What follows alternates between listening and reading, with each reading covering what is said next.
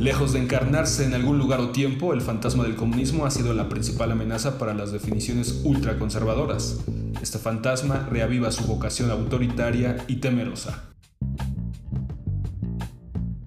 La remoción de la estatua de Colón por parte de Sheinbaum es una decisión nacionalista. Oficializa la conquista como una catástrofe, mientras las comunidades indígenas permanecen ancladas en la explotación y la violencia.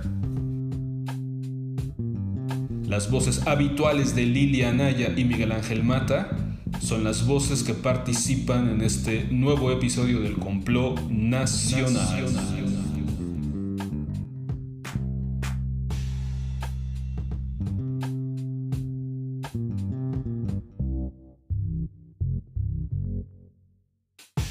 Los confines más oscuros del infierno están reservados para aquellos que eligen mantenerse neutrales en tiempos de crisis moral. Dante Alighieri. Hola, yo soy Lilia Naya y con estas palabras del poeta florentino del siglo XIII hablaremos de la importancia de las definiciones en los tiempos actuales.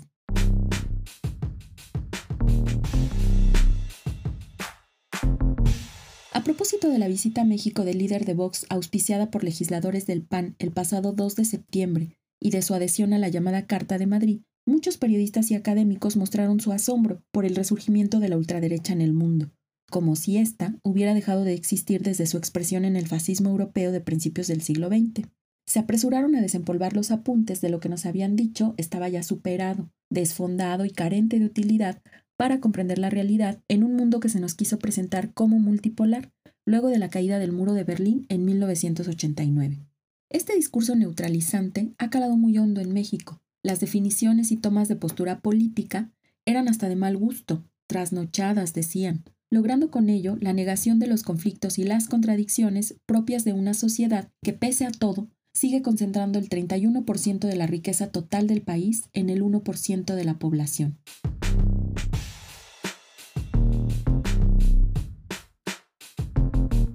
Frente a esta realidad, vale recordar algunos de los momentos en los que la ultraderecha mexicana ha salido de la clandestinidad en la que opera e intentar frenar el avance de lo que ellos suponen es el comunismo. Por mencionar solo algunos, durante el cardenismo surgen la Unión Nacional Sinarquista y el PAN. El segundo momento clave fue el oscuro periodo de Luis Echeverría, momento en el que se descubre la existencia del yunque formado ya desde los años 50.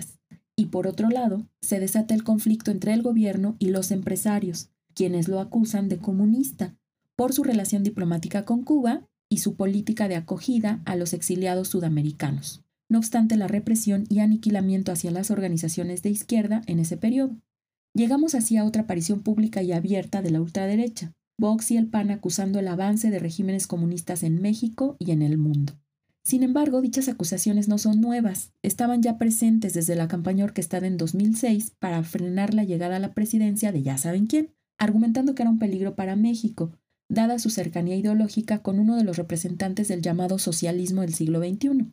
el presidente y según ellos dictador venezolano Hugo Chávez. Por eso no es de extrañar lo que hoy manifiesta públicamente la ultraderecha para definirse anticomunista, defensores de la propiedad privada y del llamado Estado de Derecho. O deberíamos decir Estado de Derecha. En fin, lo que quiero señalar son dos cosas. Una, la incapacidad que desde el cardenismo ha mostrado la ultraderecha para ubicarse en la realidad, pues ninguno de los tres gobiernos a los que se han opuesto ha sido comunista ni de lejos. Tampoco estamos ya en la etapa de la Guerra Fría, en la que la derecha se identificaba capitalista y la izquierda comunista. La otra cosa es el éxito que parece haber tenido el discurso político neoliberal, que se empeñó en descalificar el ejercicio de las definiciones y tomas de postura política, argumentando el peligro de polarizar y confrontar, como si lo político no fuera de por sí el escenario del conflicto, y por ende de opuestos confrontados en debates, disputas y luchas. El aparente éxito de este discurso de la política descafeinada lo podemos observar, entre otras cosas, en la sorpresa que mediáticamente causó la aparición pública de los legisladores del PAN, aliados con Vox, como si en verdad la hegemonía de las urnas como vía de expresión política hubiera extinguido la profunda vocación autoritaria y violenta de la ultraderecha, como si en verdad el capitalismo fuera sinónimo de democracia, consenso y civilidad. Todo lo contrario. Por eso, hasta las acciones más reformistas de los tres gobiernos antes referidos han sido motivo para atemorizar a los sectores más conservadores, pues en ello ven una amenaza a la propiedad privada, a la familia y al individuo imaginado por el libre mercado.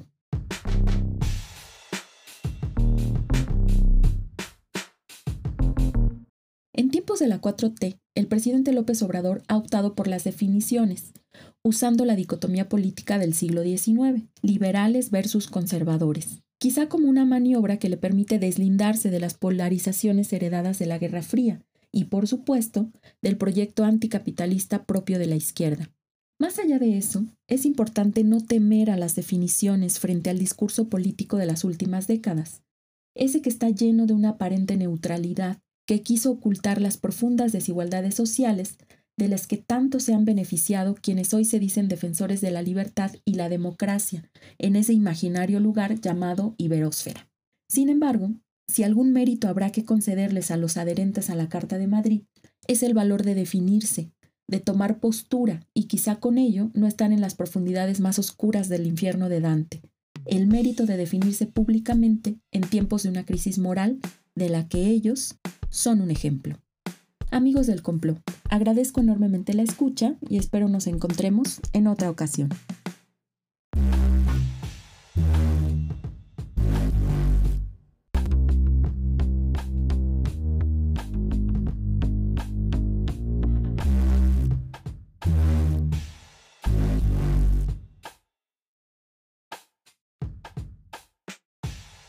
Escuchas de Complot Nacional, los saluda Miguel Ángel Matas Salazar y en este episodio del Complot Nacional les voy a hablar de la decisión de la jefa de gobierno de la Ciudad de México, Claudia Sheinbaum, de quitar de su sitio la estatua de Colón, un acto con el que la 4T oficializa la conquista como una catástrofe, mientras las comunidades indígenas continúan ancladas en la explotación y la violencia, como lo muestra el preocupante comunicado del domingo del Ejército Zapatista de Liberación Nacional.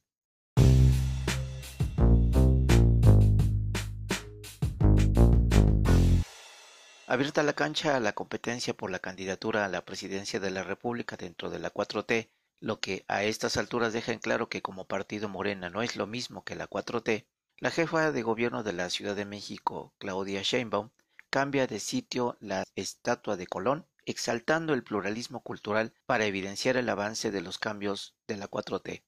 y trazando la construcción simbólica para la legitimidad del grupo gobernante. Así, Sheinbaum oficializa la conquista como una catástrofe. Bajar la estatua de Cristóbal Colón de su pedestal en el Paseo de la Reforma, la principal avenida de la capital de la República, nacida como Paseo de la Emperatriz por el deseo de Maximiliano durante la invasión francesa, para después ser renombrada en honor a la Reforma, se ha convertido en el acto de un nuevo momento en la disputa cultural por la nación entre las fuerzas de la derecha y el progresismo mexicano de la 4T. En ello habrá que identificar el progresismo por el interés en la construcción de una narrativa en la cual las clases subalternas se reconocen al cuestionar los mitos de la conquista y la heterogeneidad cultural del racismo colonialista español como una guerra genocida contra los pueblos originarios en tanto no occidentales. En ese sentido, históricamente la conquista es indisociable del impulso homogeneizador de las identidades de la modernidad eurocéntrica, sin embargo, la narrativa de la 4T solo cuestiona el componente cultural de la conquista y omite la modernidad capitalista. Así que hablemos de capitalismo.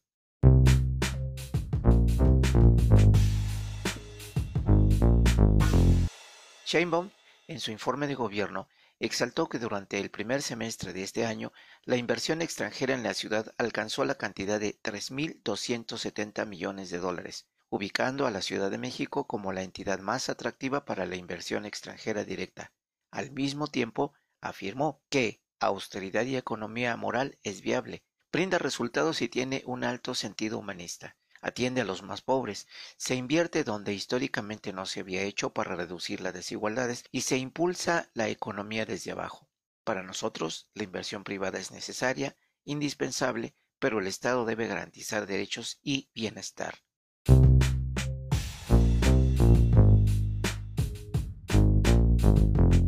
Esta disociación entre economía y cultura ha sido un componente fundamental en la narrativa de las élites políticas en los distintos momentos de la formación identitaria del Estado-Nación en México, donde el predominio del etnocentrismo europeo asentó al mestizaje y la cultura occidental como eje civilizatorio del nacionalismo. Así la independencia fomentó el rechazo colonial y asumió la antigüedad indígena como raíz de la nueva nación. Al final el patriotismo criollo apeló a lo indígena para fundamentar su dominación, incluyendo en ella la religión católica, y, hacia la mitad del siglo XIX, la modernización capitalista, cuyos saldos implicaron rebeliones indígenas y luchas campesinas frente al despojo de sus territorios.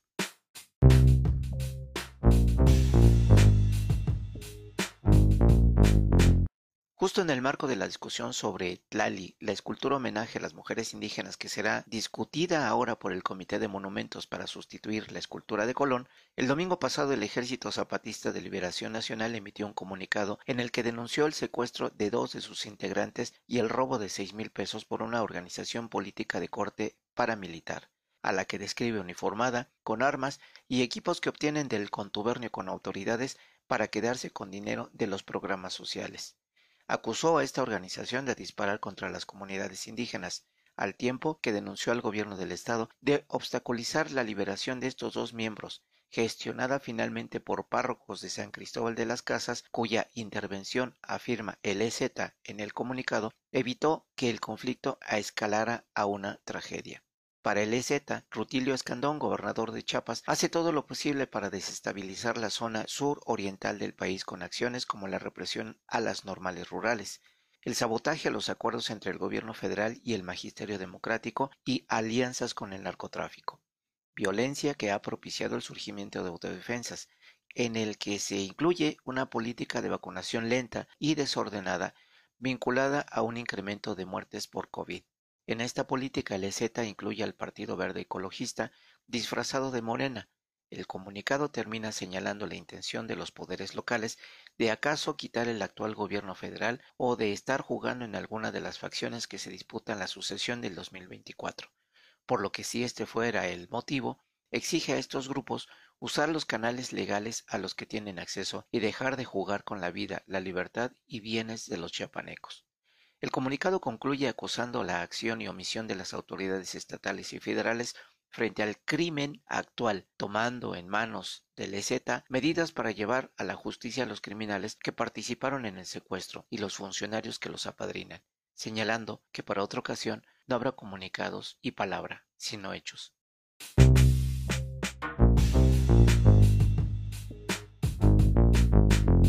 Ante la crítica de la ultraderecha de derecha para sustituir la estatua de Colón por una mujer indígena, Sheinbaum afirmó que las críticas representan manifestaciones del racismo que estaban como ocultas y que la intención de poner a una mujer indígena es que queremos darle voz a quienes nunca han tenido voz. Sin embargo, no es que los indígenas nunca hayan tenido voz, es la dimensión política de los distintos momentos del nacionalismo la que al tornar dominante la narrativa de un determinado grupo en el poder estatal favorece unas voces detrimento de otras. Desde mi punto de vista, la 4T y sus posibles candidatos al 2024 tienen en el último comunicado del EZ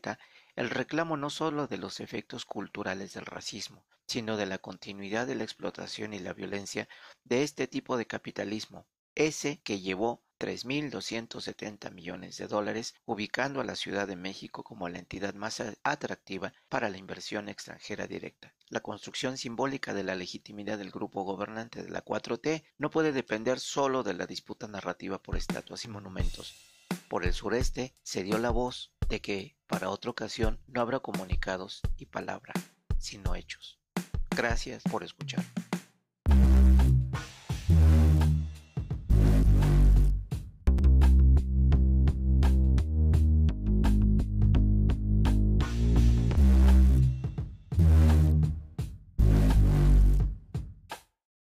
Llegado así al término de este episodio. Ahora puedes contactarnos en Instagram siguiendo al Complot Nacional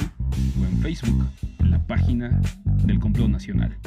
No olvides suscribirte a nuestra frecuencia sonora en Apple Podcasts o en Spotify o donde sea que escuches tus podcasts.